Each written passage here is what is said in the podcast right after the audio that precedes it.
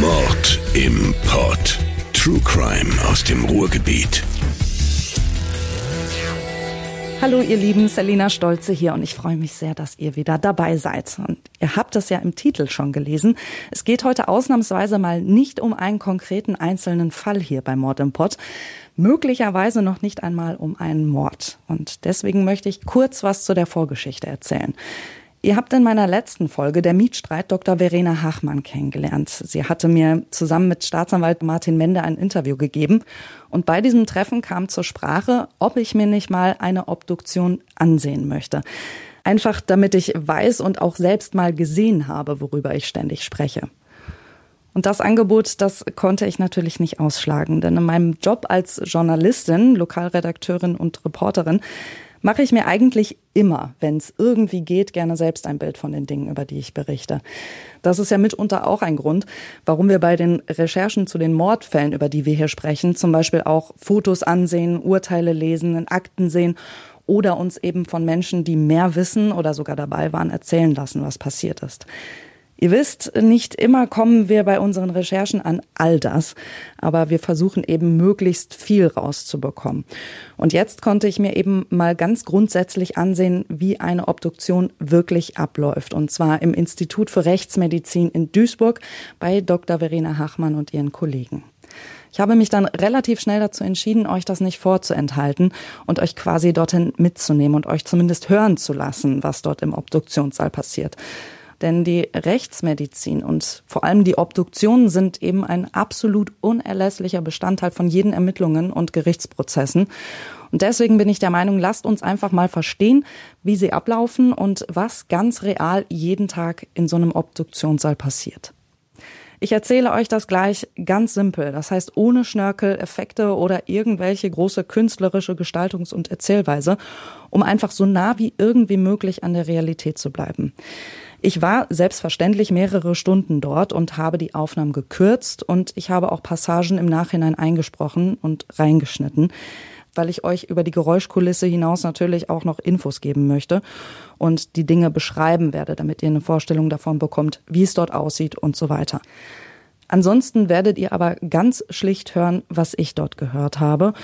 Und ich werde euch eben beschreiben, was ich gesehen, gerochen und auch währenddessen empfunden habe. Deswegen jetzt auch noch eine Vorwarnung.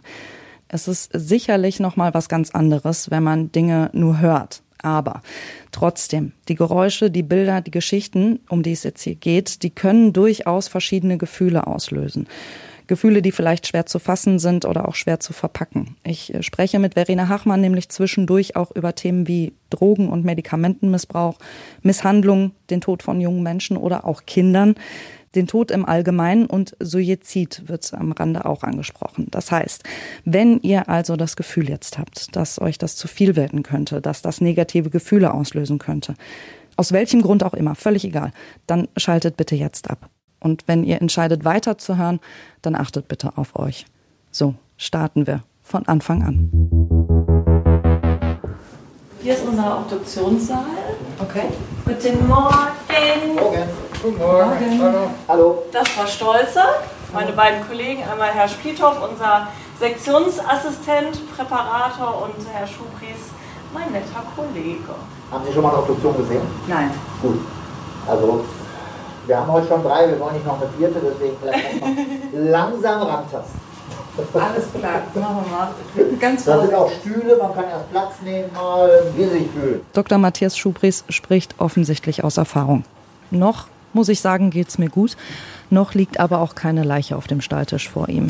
Der steht relativ mittig im vorderen Teil des Obduktionssaals. Und der Obduktionssaal selbst ist im Grunde eigentlich nur ein großer Raum, der bis zur Decke weiß gefliest ist. An einer Seite, weiter hinten, gibt's nummerierte Kühlkammern, wie man sie auch aus Filmen kennt. Zwölf Stück. An der linken Wand einen langen Schreibtisch mit Stühlen und Akten. Und an der Wand hinter dem Obduktionstisch stehen metallene Unterschränke mit einer Arbeitsplatte oben drüber und darauf diverse Utensilien, wie zum Beispiel eine Waage für die Organe gleich. Es gibt ein Waschbecken im Raum und auch eine Tafel. Falls ihr euch das Ganze mal anschauen möchtet, ein paar Fotos davon habe ich euch auf Facebook und Insta gepackt. Dr. Schubries trägt schon einen Schutzkittel und ein Visier, deswegen klingt er auch etwas dumpf. Verena Hachmann muss sich gleich noch in ihren blauen OP-Anzug schmeißen. Wir gehen also noch mal vor die Tür und da erklärt sie mir noch schnell, warum es zwei Ärzte für Obduktionen braucht. Wir machen die Sektionen, das sind ja gerichtlich angeordnete Obduktionen, also durch Staatsanwaltschaft angeordnet, die müssen immer von zwei Ärzten durchgeführt werden. Einer davon muss Facharzt für Rechtsmedizin sein, der andere kann auch ein Gynäkologe im Grunde genommen sein. Der mein muss Chef, aber einfach dabei sein. Um und mit, also macht, genau, macht auch mit. Ne? Wir hatten mal, ähm, also mein Chef und ich sind hier die Festangestellten. Wir wechseln uns immer wochenweise ab mit dem Obduzieren. Also diese Woche bin ich dran. Und dadurch, dass wir aber noch einen zweiten Obduzenten brauchen, haben wir freie Mitarbeiter. Das ist jetzt Herr Dr. Schubries, der war früher hier Oberarzt. Und ähm, ja, in der Regel ist es so, dass immer die Kripo auch dazukommt. Die müssen einmal den Leichnam identifizieren, dass wir auch den richtigen auf dem Tisch liegen haben. Und ähm, ja, bringen die Akte mit, ne? dass wir uns nochmal die Fotos angucken können zur Auffindesituation, dass wir nochmal Fragen stellen können. Und ähm, wenn es äh, für die Staatsanwaltschaft Duisburg eine Obduktion ist, kommt in der Regel auch die Staatsanwaltschaft dazu. Es wird also noch voll werden in diesem Raum. Nicht zu vergessen nämlich noch die dritte Person, die an der Leiche arbeitet, der Präparator bzw. Sektionsassistent. Das ist hier im Institut Thomas Splithoff. Er ist dafür zuständig, die Leiche zu öffnen, die Organe zu entnehmen, die Leiche danach wieder zu verschließen und den Platz für die nächste sauber zu machen. Während Verena Hachmann sich umzieht, schaue ich mich noch mal kurz um. Das Institut für Rechtsmedizin in Duisburg befindet sich in einer Ecke der Sana Kliniken im Erdgeschoss. Es ist nur ein Flur, drei Büros, der Obduktionssaal. Also im Grunde gleich die rechtsmedizinische Abteilung jeder anderen im Krankenhaus. Mit dem Unterschied, hier ist kaum jemand. Es gibt also kein großes Kommen und Gehen. So, dann äh, gehen wir schon mal in den Saal. Also zurück. Und ich bin dann doch ehrlich gesagt ein bisschen perplex, denn die Leiche liegt schon auf dem Tisch. Darauf war ich dann doch irgendwie nicht ganz gefasst, denn der Bestatter, der hat sie unbemerkt reingebracht. Durch eine weitere Tür im Saal, die in einen Nebenraum führt. Der wiederum hat eine Tür nach draußen. Das heißt, die Bestatter schieben die Leichen nicht durch die Flure des Krankenhauses, sondern bringen sie direkt von draußen rein. Da liegt er also. Es ist ein junger Mann und vielleicht trifft es mich deswegen gefühlt so ein bisschen unvorbereitet, denn ich habe vorher zwar schon Leichen gesehen, die waren aber in der Regel zurechtgemacht oder nur auf Fotos zu sehen und nicht so jung. Der zuständige Kriminalkommissar ist auch schon da, kommt aus Krefeld und bringt alle auf den Stand der Dinge. Der junge Mann ist 25 Jahre alt. Ähm, der hat eine umfangreiche BTM-Vorgeschichte. Ja? Ähm, mhm. Seine Freundin sagt, ja, die kennen sich seit vier Monaten. Ähm, der wird verschiedene BTM konsumieren, abhängig von Heroin, Kokain. Am vergangenen Samstag ähm, ist der morgens direkt nach dem Aufstehen hingegangen und hat sich vier Tabletten eines Antiepileptikums zu sich genommen, Pregabalin. Ja, hat er denn unter einer Epilepsie gelitten oder wieso ist hat er die? bekannt. Okay. Ja. Mhm. Ähm, dazu noch Dianabol, und Hormone in unbekannter Menge. Im Laufe des Morgens habe er dann noch eine Tablette Benzos genommen. Ja. Und eine Vierteltablette Troxal. Dann ist man gemeinsam zur Substitutionsärztin gegangen. Da hat er sich seine Wochenenddosis Methadon abgeholt. Vier Tabletten. Ja, drei davon hat er direkt konsumiert. Und dann sind die nach Hause gefahren, ein halbes Gramm Kokain noch konsumiert und noch jeder zwei Dosen Bier.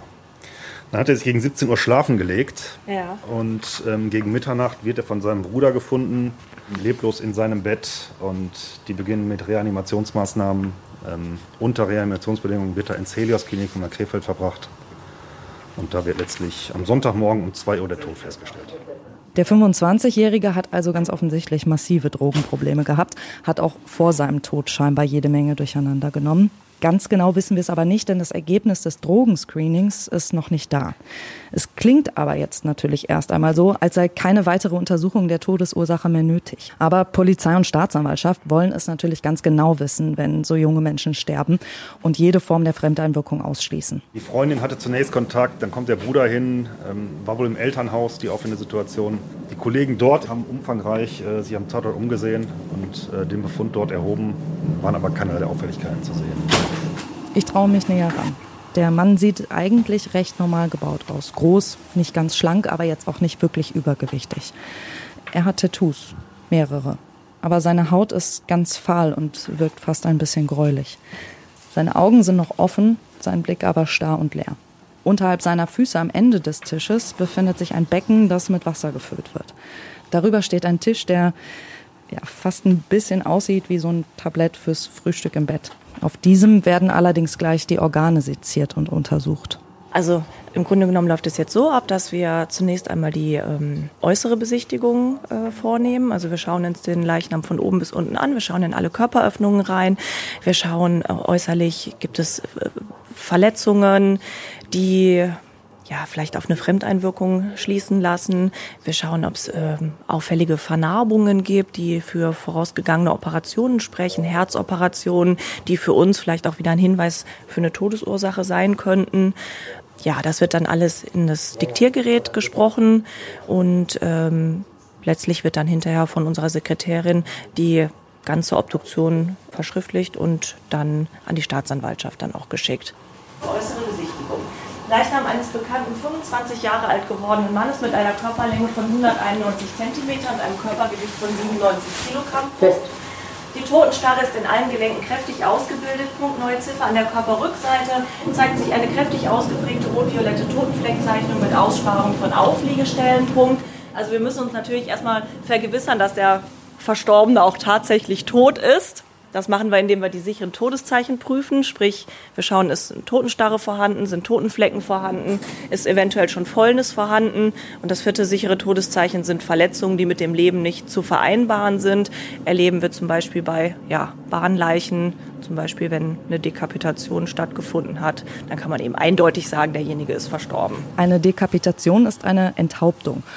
Und auch wenn das jetzt total sinnfrei klingt, eine Enthauptung ist natürlich ein Fakt, eine Verletzung, die festgehalten, also ins Protokoll geschrieben werden muss. Und das eben unter dem Punkt sichere Todeszeichen. Und hier, also das sehe ich als Laie ja sogar, es gibt Totenflecken, ne?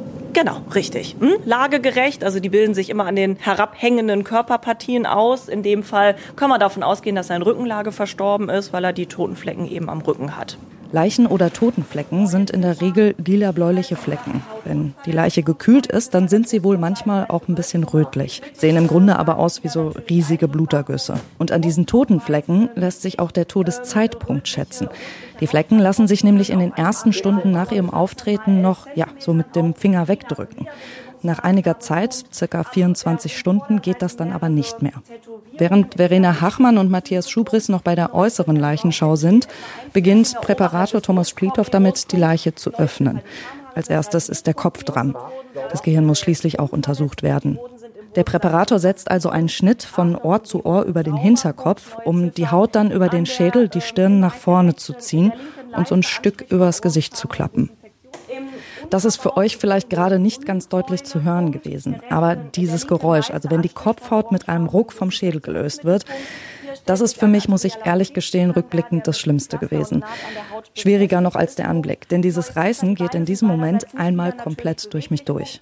Das ist dann doch schon so ein Moment beim ersten Mal, der ein bisschen Unwohlsein verursacht. Ich kann es schwer beschreiben. Können Sie sich noch daran erinnern, wie es bei Ihnen beim ersten Mal war? Ja, ich bin beim ersten Mal in Ohnmacht gefallen. Auch genau bei der Situation, die Sie jetzt geschildert haben. Das hat aber den Hintergrund, es wird der Kopfschnitt wird relativ weit hinten gesetzt, von Ohr zu Ohr, damit Angehörige auch nach den Obduktionen noch die Möglichkeit haben, Abschied von ihren Verstorbenen zu nehmen. Der Schnitt wird weit hinten gemacht, denn wenn der Leichnam dann im Sarg liegt, sein Sterbehemdchen anhat, dann sieht man nicht mehr, dass derjenige obduziert worden ist. Und wie gesagt, die Angehörigen haben dann eben auch noch die Möglichkeit, Abschied zu nehmen. Ja, ich ziehe mir mal eben schon mal was an. Kittel und Handschuhe für die innere Leichenschau. Es geht also gleich an die Organe. Nach dem Schädel öffnet der Präparator aber erst mit einem großen Schnitt vom Hals bis zum Unterleib, Brust und Bauch. Das wird bei jeder Obduktion so gemacht. Also selbst wenn zum Beispiel jemand an einem Kopfschuss verstorben ist, nehmen wir an, der Ehemann hat seine Ehefrau erschossen, äh, in den Kopf geschossen, dann wäre es für uns ja eigentlich also relativ klar, was die Todesursache ist. Ne? Wenn wir eine Schädel-Schädel-Hirnzertrümmerung haben, bräuchten wir uns ja im Grunde genommen gar nicht mehr die Brust- und Bauchorgane anzugucken, um zu sehen, woran ist er jetzt gestorben, sondern es ist total offensichtlich, woran die Frau gestorben ist. Ähm, es ist aber so, dass wir auch als Gutachter vor Gericht auftreten müssen bei Strafsachen und dann eben auch unsere Ergebnisse dort vorstellen ähm, müssen. Und wenn Sie sich vorstellen, es gibt einen gewieften Verteidiger, der beispielsweise sagt, naja, können Sie denn ausschließen, dass die Frau nicht in dem Moment, wo sie ihren Mann mit erhobener Waffe gesehen hat, einen Herzinfarkt gekriegt hat und letztlich gar nicht an dem Kopfschuss verstorben ist, sondern vorher schon an dem Herzinfarkt verstorben ist, dann können wir das natürlich nicht ausschließen, wenn wir uns das Herz nicht angeguckt haben. Deswegen werden bei jeder Obduktion alle Organe immer angeguckt und ähm, ja, dementsprechend eben alle drei Körperhöhlen eröffnet. Um auch an alle Organe ranzukommen, durchtrennt der Präparator als erstes seitlich die Rippen und hebt sie dann in einem Stück mit dem Brustbein raus. Das ganze Stück kommt dann vorübergehend dahin, wo Platz ist, nämlich zwischen die Beine des Toten. Dann entnimmt er die Organe, aber nicht alle einzeln, sondern in Paketen. Also Organe, die zusammenhängen, die kommen zusammen raus, um sie dann eben auch als Ganzes zu betrachten. Sie werden dann aber im Anschluss auch alle natürlich nochmal einzeln unter die Lupe genommen. Verena Hachmann startet mit dem Gehirn, das sie in grobe Scheiben schneidet. Das ist Großhirn, das ist das Kleinhirn. Ähm, Im Grunde genommen machen wir mehrere Schnitte durchs Gehirn, wie bei einer CT-MRT-Untersuchung.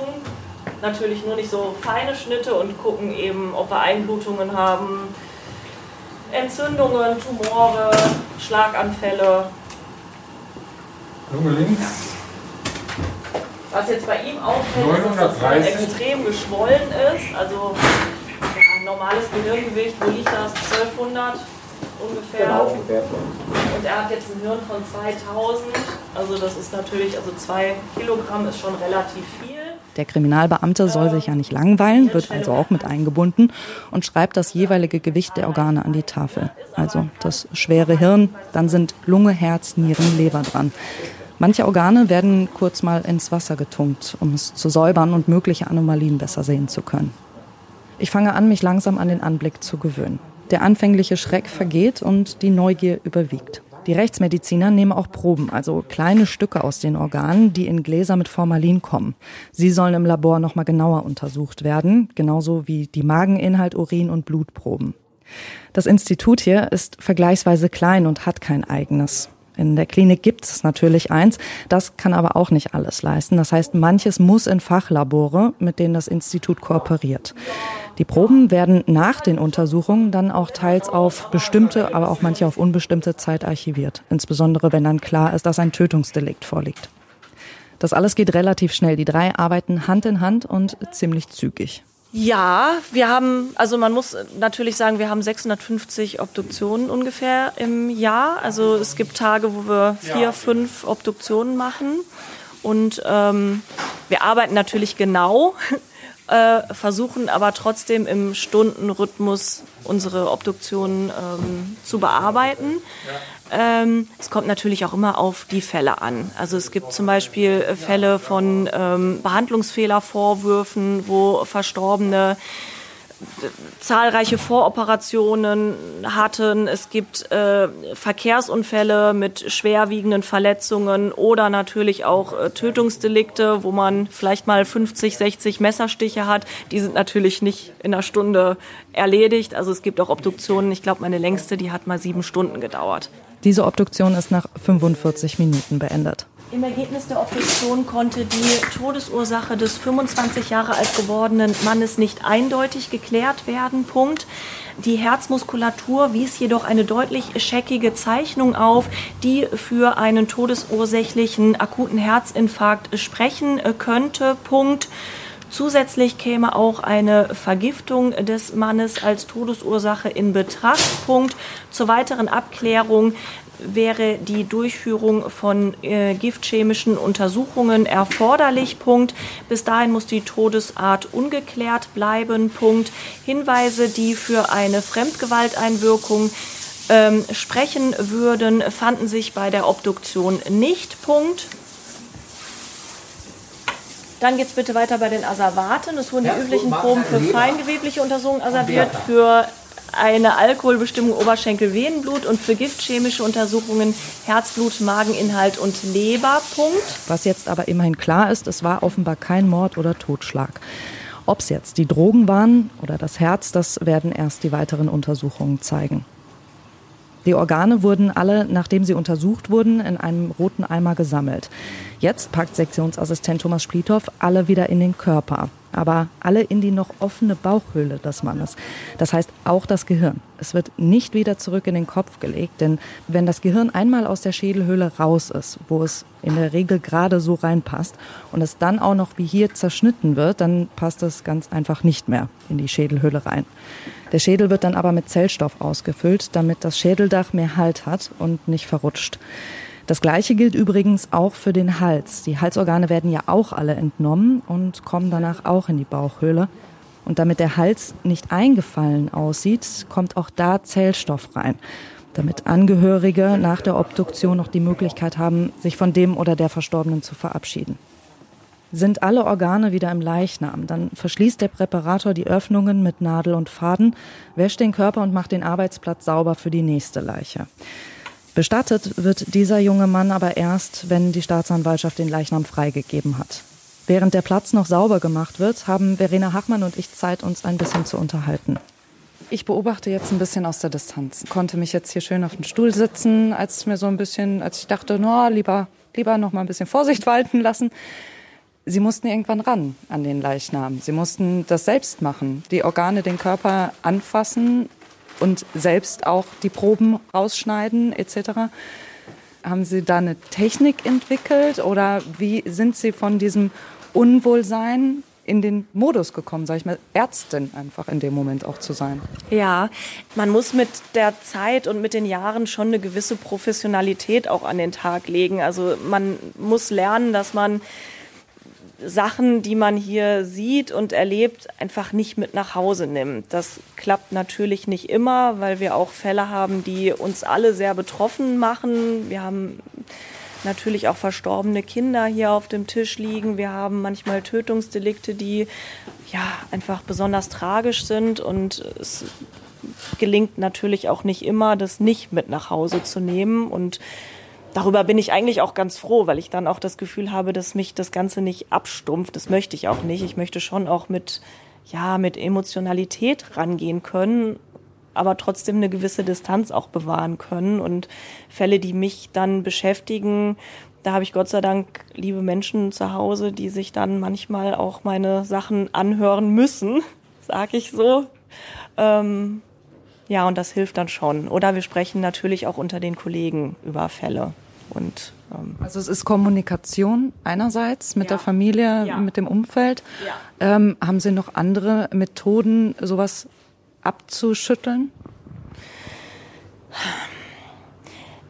ja, ich glaube, ich kann dafür meine Kollegen mitsprechen. Wir denken, wenn wir den Leichnam auf dem Tisch liegen haben, nicht an Angehörige, an Familien, an das Leben, das derjenige vielleicht mal geführt hat. Für uns ist das in dem Moment ein Gegenstand, wo wir noch die letzte Aufgabe erfüllen können, ähm, zu schauen, liegt ein Verbrechen vor, woran derjenige oder diejenige verstorben ist? Oder ist es vielleicht doch nur eine natürliche Todesart gewesen?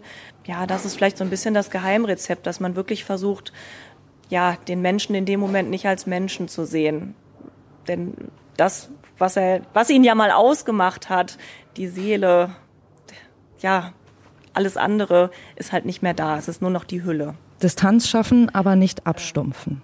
Was mir jetzt bewusst wird, in Film und Fernsehen werden Obduktionen, Sektionen, Autopsien, das sind übrigens alles Synonyme, meines Erachtens sehr, ja, wie soll ich sagen, beschönigt, finde ich. Da wirkt es dann doch oft so, als würden die Ärzte grundsätzlich ganz sanft und vorsichtig und langsam vorgehen. Das hat aber mit der Realität offensichtlich sehr wenig zu tun. Denn hier wird zugepackt. Leichen sezieren, das kann ein Kraftakt sein, sowohl mental wie eben auch ganz praktisch körperlich. Also gerade für den Präparator, der ja nicht nur die Knochen zerschneiden, sondern auch die Leiche hin und her drehen und wenden muss. Und die Organe, die werden beim Sezieren auch nicht wie rohe Eier behandelt. Ich habe einen Erfahrungsbericht gelesen, da wurde das Vorgehen bei der Obduktion als ja, zwar überspitzt, aber als fast ein wenig rabiat und unsanft bezeichnet. Das kann ich jetzt ein Stück weit nachvollziehen, nachdem ich es selbst gesehen habe. Aber ich denke, es ist einfach ungewohnt. Also ich hatte jetzt in keinem Augenblick den Eindruck, dass hier der Respekt vor den Toten fehlt. Also es wirklich rabiat ist. Im Gegenteil. Also der Antrieb der Ärzte hier ist ja, Antworten zu finden. Für den Toten, aber vor allem ja für seine Angehörigen. Haben Sie irgendwann dann doch mal drüber nachgedacht, dass Sie hier keine Leben mehr retten? Ja, ich muss sagen, mein Mann ärgert mich immer so ein bisschen mit den Worten, du bist ja gar keine richtige Ärztin. Ähm, nee, ich sehe das eigentlich nicht so. Also ähm, jeder Arzt hat in seinem Fachgebiet wichtige Aufgaben, die er äh, zu erfüllen hat und natürlich äh, Leben zu retten, Krankheiten zu heilen, zu lindern, äh, ist eine riesengroße, wichtige Aufgabe. Aber genauso wichtig, finde ich, ist unsere Aufgabe, ähm, ja, nicht nur für den Verstorbenen, sondern letztlich auch für die Angehörigen, denen am Ende sagen zu können, was tatsächlich passiert ist und woran derjenige oder diejenige dann letztlich auch verstorben ist. Ähm, Verbrechen aufzuklären und die Täter, die Täterin letztlich vielleicht eben auch ja, daran Anteil zu haben, dass derjenige dann eben auch seine gerechte Strafe bekommt. Und es ist ja auch nicht so, dass sich Rechtsmediziner ausschließlich mit Toten beschäftigen und sie begutachten. Eine weitere große Aufgabe ist halt auch die Untersuchung von, von, von lebenden ähm, Menschen. Wir untersuchen ganz viele Opfer, Täter nach körperlichen Auseinandersetzungen, nach Schlägereien, nach, ähm, nach Messerstechereien. Wir untersuchen Frauen nach Sexualdelikten. Wir werden oft von Kinderärzten, von Jugendämtern hinzugezogen, wenn es um die Frage geht, ob Kinder möglicherweise misshandelt, körperlich misshandelt worden sind. Ähm, sprich, Kinder weisen Verletzungen auf, äh, Schädelfrakturen, Frakturen der Arme, der Beine oder auch Hämatome, ähm, wo die Eltern eine Erklärung abgeben und die Ärzte letztlich nicht genau wissen, ist die Erklärung, passt das zu dem Verletzungsbild, was das Kind aufweist. Was wir relativ oft bei den Kindesmisshandlungen erleben, sind die sogenannten Schütteltraumata. Da wird sicherlich jeder schon mal was von gehört haben. Das erleben wir leider immer wieder, dass Eltern, die überfordert sind, insbesondere eben auch bei Schreikindern, die viel schreien, dass die Eltern dann irgendwann auch mal die Nerven verlieren und das Kind so schwer schütteln, dass das Kind schwere Hirnblutungen ähm, davonträgt. Und ähm, ja, da sind natürlich dann die klassischen Ausreden, das Kind ist vom Wickeltisch gefallen, man hat das Kind mal einmal in die Luft geworfen und wieder aufgefangen. Und ähm, in so Fällen werden wir dann eben hinzugezogen, um die Verletzungen zu dokumentieren und eben auch die Ärzte letztlich beraten zu können, gemeinsam. Wir machen das dann auch gemeinsam mit den Radiologen, ob die Verletzungen unfallbedingt entstanden sind oder ob die, das Verletzungsmuster doch für eine Fremdeinwirkung spricht. Die zweite Leiche liegt auf dem Tisch. Es ist wieder ein junger Mann dünner, fast ein bisschen abgemagert mit dunklen Haaren. Es ist ein 29 Jahre alter Syrer, sagt der zuständige Kriminalbeamte. Der in einem Wohnheim lebt für psychisch Erkrankte. Der ist am Samstagabend noch äh, gesehen worden, als er in der Gemeinschaftsunterkunft war. Und am Wochenende hat man ihn nicht gesehen. Montags morgens hat man ihn vermisst. Die Tür war abgeschlossen, Schlüssel steckte von innen. Man hat durchs Fenster geschaut und er hat äh, leblos im Bett gelegen. Die Tür ist dann durch die Feuerwehr aufgebrochen worden und äh, man konnte nur noch den Tod feststellen. Auch hier soll natürlich Fremdverschulden ausgeschlossen werden. Das Prozedere, das ist genau das gleiche wie eben. Infos austauschen, äußere Leichenschau, innere Leichenschau. Der Ablauf einer Obduktion ist seit jeher derselbe. Medizinisch, also die Dinge, auf die geachtet wird bei den Untersuchungen, die haben sich natürlich mit der Forschung entwickelt, die Art und Weise der Leichenschau selbst aber nicht. Ich merke, mein Blick verändert sich nach so kurzer Zeit in diesem Raum schon.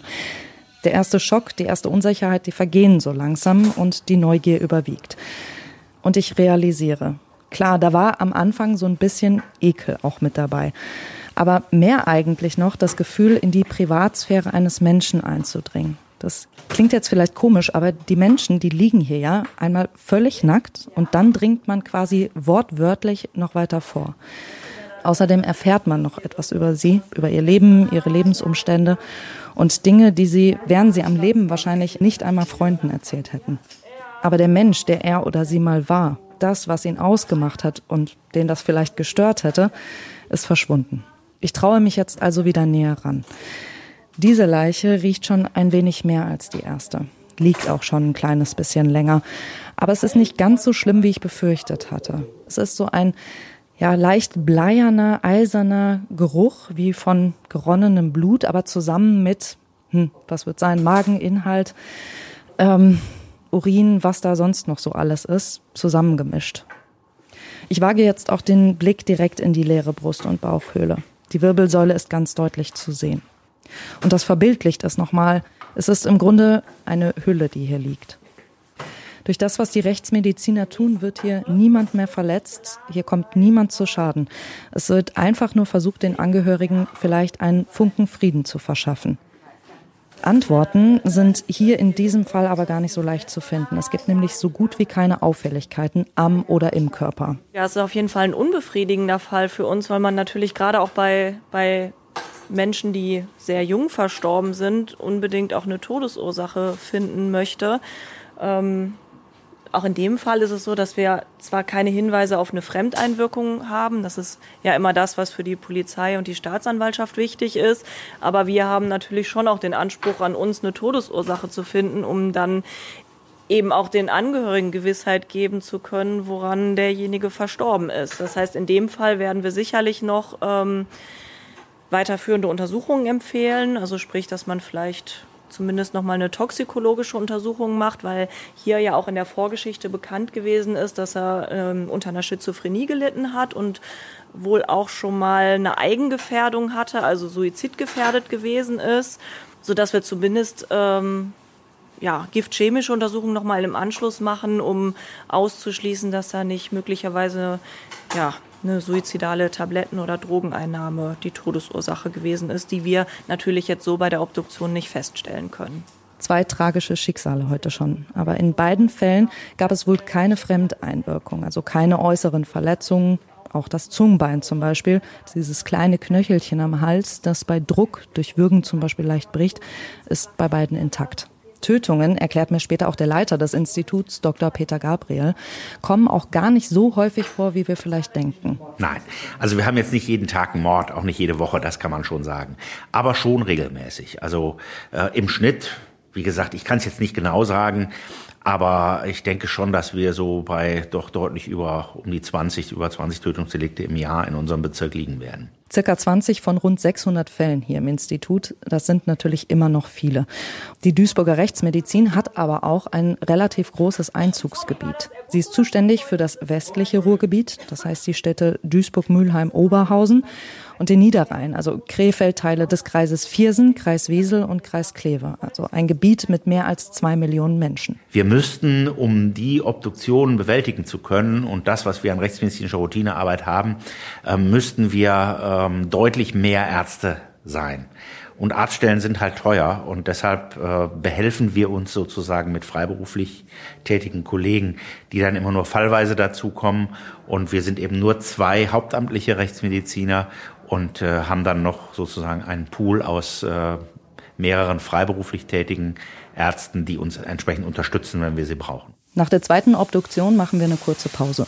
Gut, dann könnten wir ja jetzt eigentlich noch ein Käffchen trinken vor der dritten und letzten. Das machen wir. Außerdem möchte mich Verena Hachmann auf die nächste Leiche lieber noch mal vorbereiten, denn die sei schon stark verwest. Peter Gabriel und Sie sagen beide, es könnte sehr unangenehm werden. Das ist auch ein Geruch, den wir auch als unangenehm empfinden und ähm, da versuchen wir auch wirklich möglichst schnell dann auch mit der Obduktion fertig zu werden, weil der Geruch zieht auch überall ein. Der zieht in die Haare ein, der zieht in die Haut ein, der zieht in die Kleidung ein. Und ich bin mir sicher, wenn Sie heute Abend nach Hause gehen, werden Sie den Geruch noch immer in der Nase haben. Ja, es ist ein sehr charakteristischer Geruch, das muss man sagen. Wenn man das einmal gerochen hat, dann erkennt man diesen Geruch auch wieder.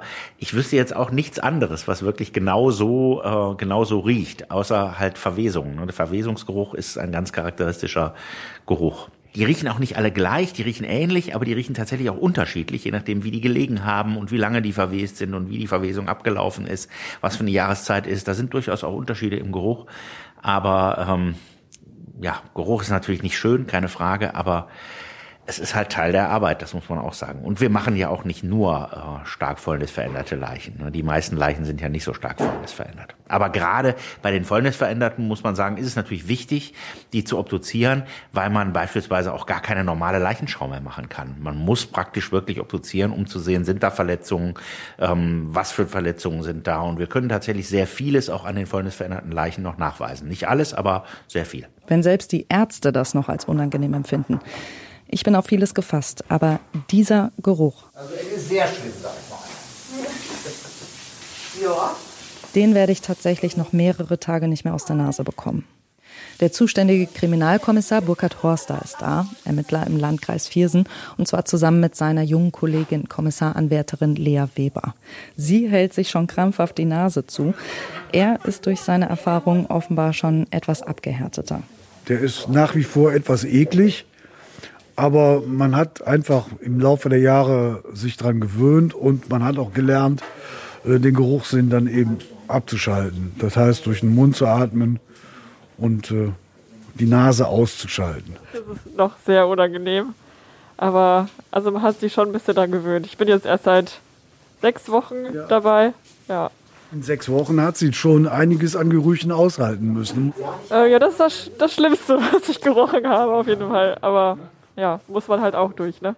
Wobei man sagen muss, ich finde so die frischen Fäulnisleichen, also die, die dann grün und aufgebläht sind, die riechen eigentlich am schlimmsten. Ja. Je länger die Liegezeit ist und je mehr die Mumifizierung, also die Vertrocknung fortschreitet, desto weniger intensiv riecht es dann auch irgendwann. Sie haben selbst gesagt, äh, Wasserleichen sind für Sie persönlich noch schlimmer. Warum? Was hat das? Was ist da anders? Der Geruch ist einfach noch mal anders. Das kann man ganz schwierig beschreiben, aber der Geruch ist einfach noch mal. Da kommt vielleicht noch mal so eine Art fischiger Geruch dazu. Ich kann das sehr schlecht beschreiben, aber das ist, wo ich dann auch manchmal schon auch an meine Grenzen komme. Also ich habe mit dieser Leiche schon meine Mühe und sowas wirklich noch nie gerochen. Das ist ein beißend süßlicher Geruch, wie uraltes Fleisch oder auch Schlachtabfälle, die man schön in der Sonne hat liegen lassen. Aber auf dem Tisch liegt ganz offensichtlich ein Mensch. Ein übergewichtiger Mann. Sein Alter, sein Gesicht, alles nicht mehr zu erkennen, so verwest ist er. Seine Haut ist ganz dunkel lila, teils schon schwarz. Unter anderem die Hände sind mumifiziert und wirken dadurch fast nur noch wie Knochen in einem schwarzen Handschuh.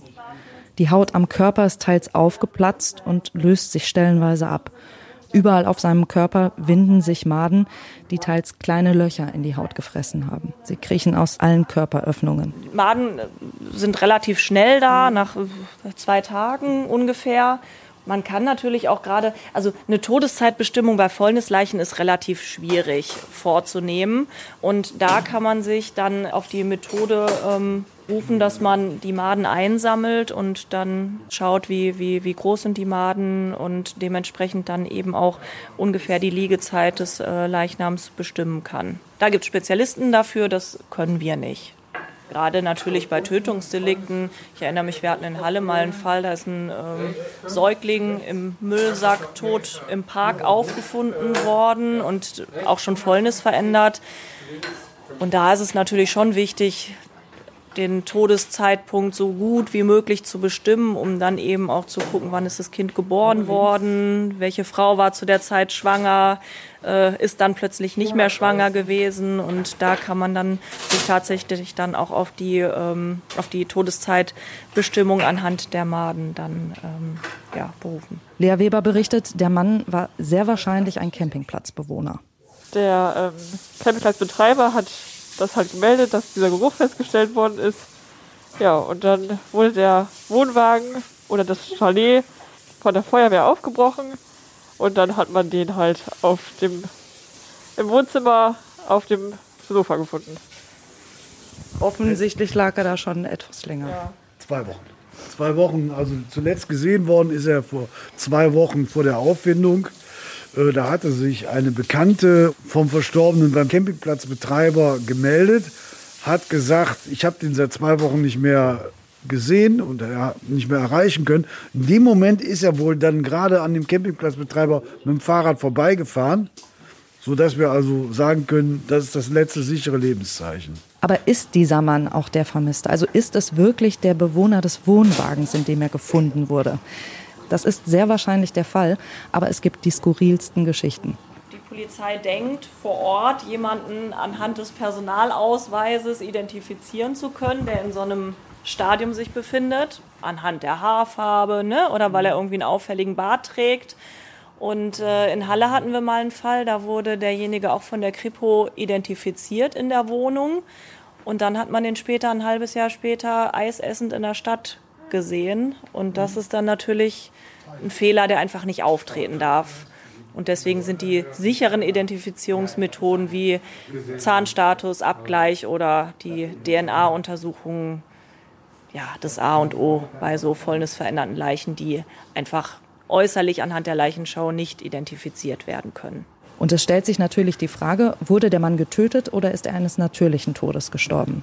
Es gibt am Fundort zwar keine Hinweise, aber die Polizei will natürlich auch hier auf Nummer sicher gehen.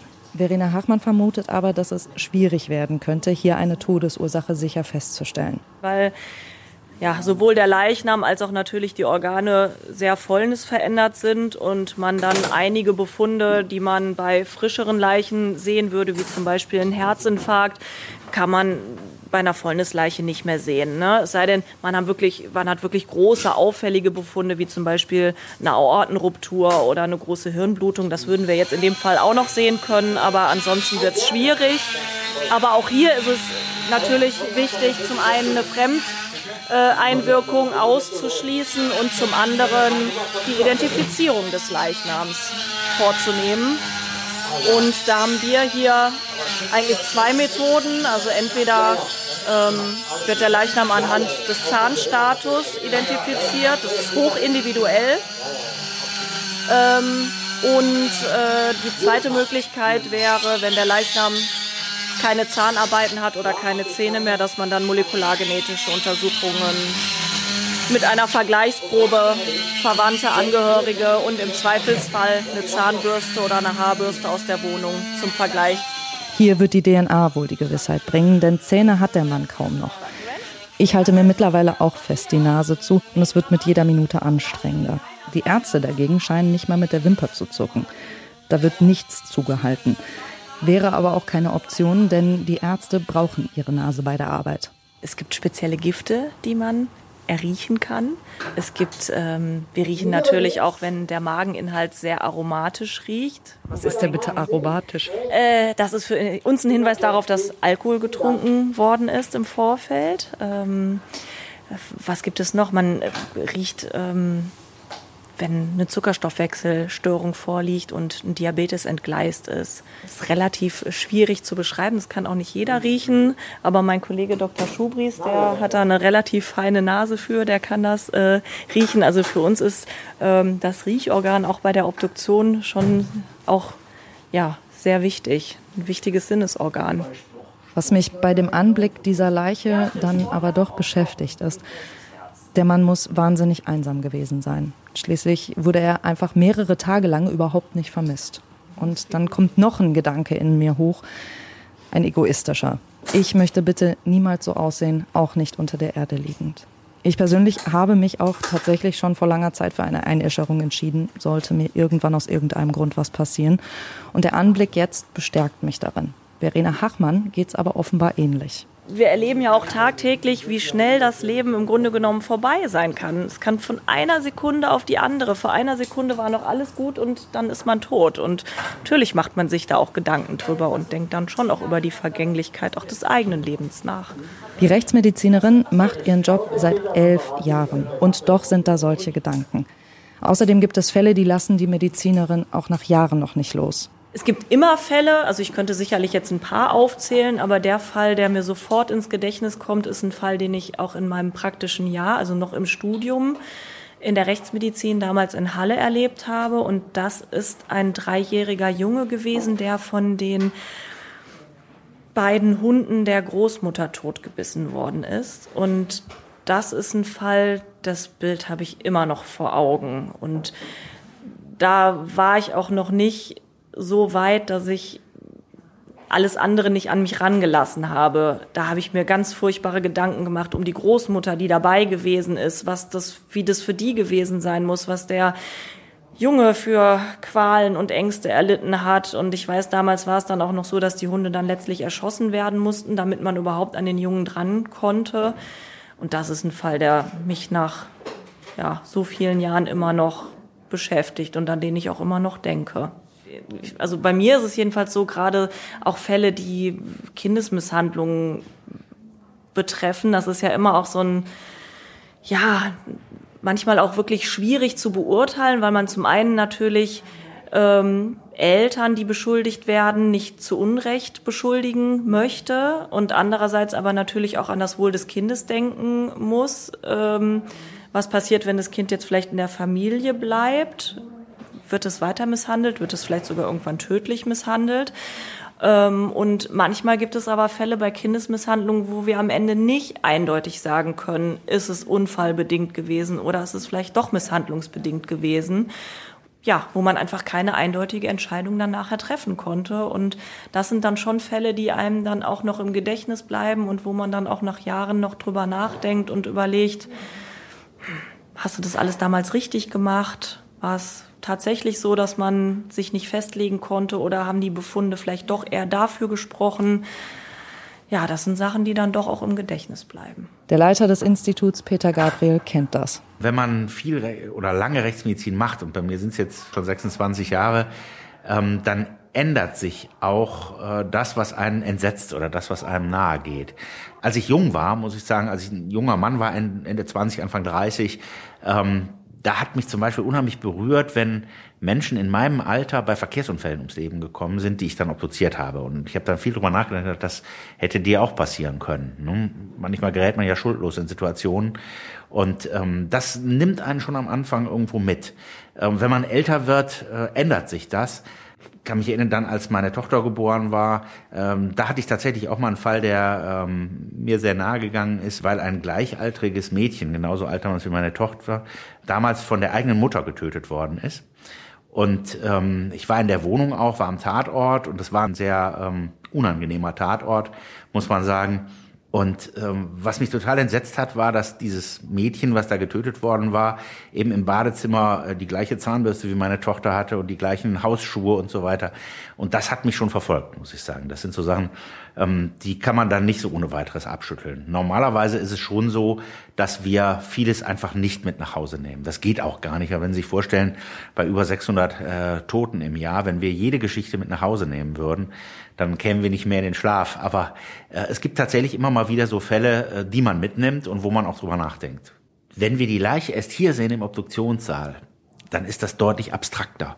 Wenn man in den in den Lebensraum der Leiche hineingeht, in die Wohnung geht, gesehen, sieht, wie die Person, äh, um die es da geht, gelebt hat, ähm, was die für ein Umfeld hatte, was die für Interessen hatte, dann weiß man natürlich viel mehr und dann äh, denke ich schon, äh, denkt man mehr drüber nach oder es geht einem näher, als wenn man allein hier bei der Obduktion die Leiche sieht ähm, und dann die Leiche untersucht. Und da denke ich schon, äh, denkt man mehr drüber nach oder es geht einem näher, als wenn man allein hier bei der Obduktion die Leiche sieht und dann die Leiche untersucht und dann ist der Fall abgeschlossen. Das ist einfacher, als wenn man tatsächlich mehr über die Person weiß. Über die Person auf dem Tisch wissen wir dagegen nicht ganz so viel. Und über die Todesursache? Hachmann und Kommissar Burkhard Horster ziehen ihr Fazit.